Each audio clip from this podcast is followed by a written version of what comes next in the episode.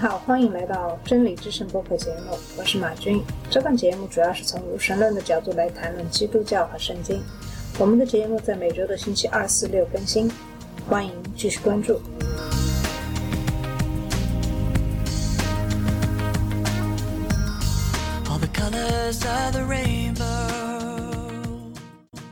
大家好，我是马军。今天我们要跟大家谈谈有关圣经的一些事情，因为圣经是基督教的根本。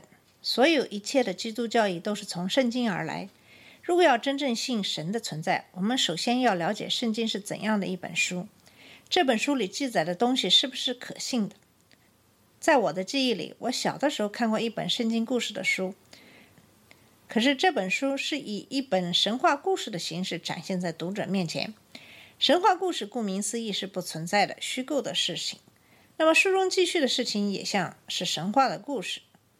比如亚当夏娃，还有神等等，在我们从小受的教育里，这些都是不可能存在的事情。当然，还有很多的故事，像摩西带领以色列人过红海，呃，基督耶稣是由圣圣女玛利亚所生，基督死而复生等等，在我们看来都是不可想象的事情。所以，很多人把圣经当成一本神话书籍来看，也不足为奇。那么，圣经是一本怎样的书呢？如果我们仔细读读圣经，我们就可以发现，圣经不仅仅是一本历史书籍，还是一本哲学书籍，一本科学书籍。圣经中有我们在人生当中遇到的一切问题的答案。下面我们来先来看看圣经这本书的统计。圣经是对全世界影响最大的一本书，同时也是发行量最大的一本书。目前为止，圣经已经发行了超过五十亿个本。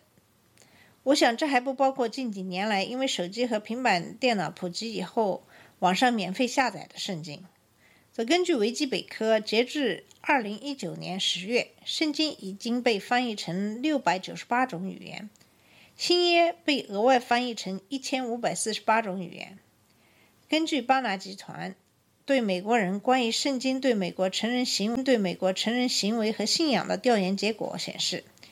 尽管文化潮流会根据时间的改变，美国人还是仍旧坚持读圣经。大约一半的美国人使用圣经，三分之二的美国人对圣经感兴趣，多于一半的美国人思考圣经在生活中的启示。人们认为，用一种积极的态度阅读圣经是可以帮助属灵的提高。将近百分之六十的人认为圣经改变了他们的生活。这个只是一项对美国人的调研结果。那么，究竟为什么圣经有那么大的能量，能够吸引从古至今的人们？在以后的节目里，我们会慢慢讨论圣经的奥秘。在今天，我们先看看圣经的基本知识。圣经总共有六十六卷，其中旧约三十九卷，新约二十七卷。圣经从最早成书的约伯记，大约公元前千五百年。到最后成书的启示录，大约公元九十到九十六年，写作经历一千六百年左右。圣经有超过四十多个作者，这些作者来自不同的国家，讲不同的语言，来自不同的阶级、职业、身份。他们用不同的文学题材书写，但是圣经的各书卷保持了难以置信的和谐一致。我们以后也会讲到圣经中的严谨之处是非人所为，只有超自然的神才可能是创造圣经的原作者。旧约是根据书的不同文学题材整理，在不同的文学题材里的书按照年代顺序整理。嗯，在旧约里，《创世纪》《出埃及记》《立位记》《民数记》和《生命记》是法典书籍，由摩西撰写。从《约书亚》到《以斯帖记》为历史书籍，因为这些书里记载了很多的。历史事实，到雅各记是诗歌，主要由约伯、大卫王和所罗门王所书写。从以赛亚书到旧约的最后一本都是先知的书，主要由以赛亚、耶利米、以西结和但以理等先知书写。从这些书里，你可以看到很多先知对以后的预言，这些预言很多在上个世纪里实现。由于圣经旧约部分。具有极其悠远历史。起初没有文字，只有语言，后来变成文字，逐渐把这些材料聚集起来，成为三十九本。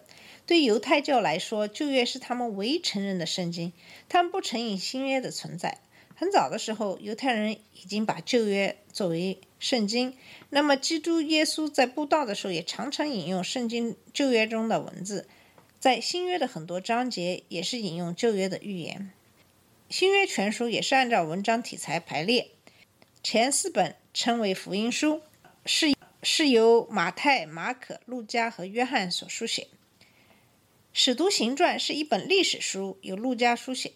从罗马书到倒数第二本书都是使徒的书信，其中保罗书写了从罗马书到腓利门书总共十三本书，其余的由彼得、雅各、约翰、犹大书写。最后一本启示录是一本先知的书籍，是对以后世界的预言，是由约翰书写。从刚开始的时候，基督徒也没有觉得要把新书的很多书编辑成册，一直等到主后一百五十年。有一个人叫马吉安的异想天开的把一些书信和一本福音书编在一起，由十一本书编成了一个集子，说唯有这些是应该读的。他否定所有旧约，说旧约的上帝和新约的上帝是两回事。马吉安认为合格的福音书就是路加福音，在所有的书信中，他最爱的就是保罗，最爱的就是保罗的作品，所以他就把保罗的十封书信，嗯，编进去。他分他的集子为正典，虽然此件事对新约正典制定未必起决定性作用，但他却促使了教会去正视这个范围的问题。基督徒与正统的教会因此感受到了危机和紧迫，觉得马基安作为一个持有异端思想的人，竟敢随便乱定正典，他们有必要重视制定圣经正典的问题，他们必须自己来制定。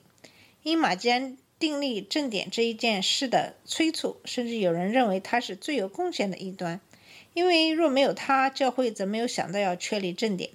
因为他的胆大妄为，自定新约正典，基督徒在那时候才开始忙碌起来，自己搜集资料，确立新约正典。先是马太福音、马可福音、路加福音、约翰福音四本福音书，然后逐渐扩大，一直到三百二十七年在。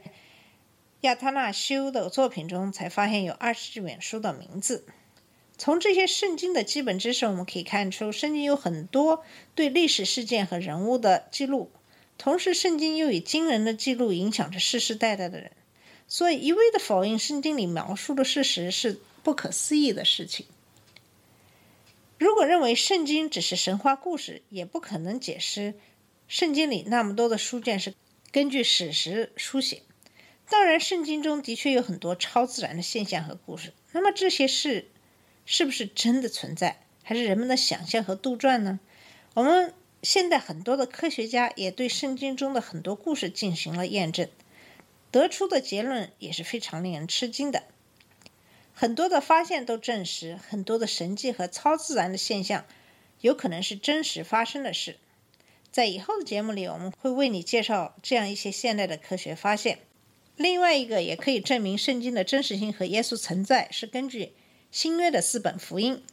记得一个法官说过：“当你判断证人是否撒谎，就是要看看他们的证词是不是完全吻合。如果几个证人描述一模一样的时候，你就知道他们在撒谎，因为人们对事件的记忆和理解不可能完全一样。那么，对同一个事件的描述也就会有些差异。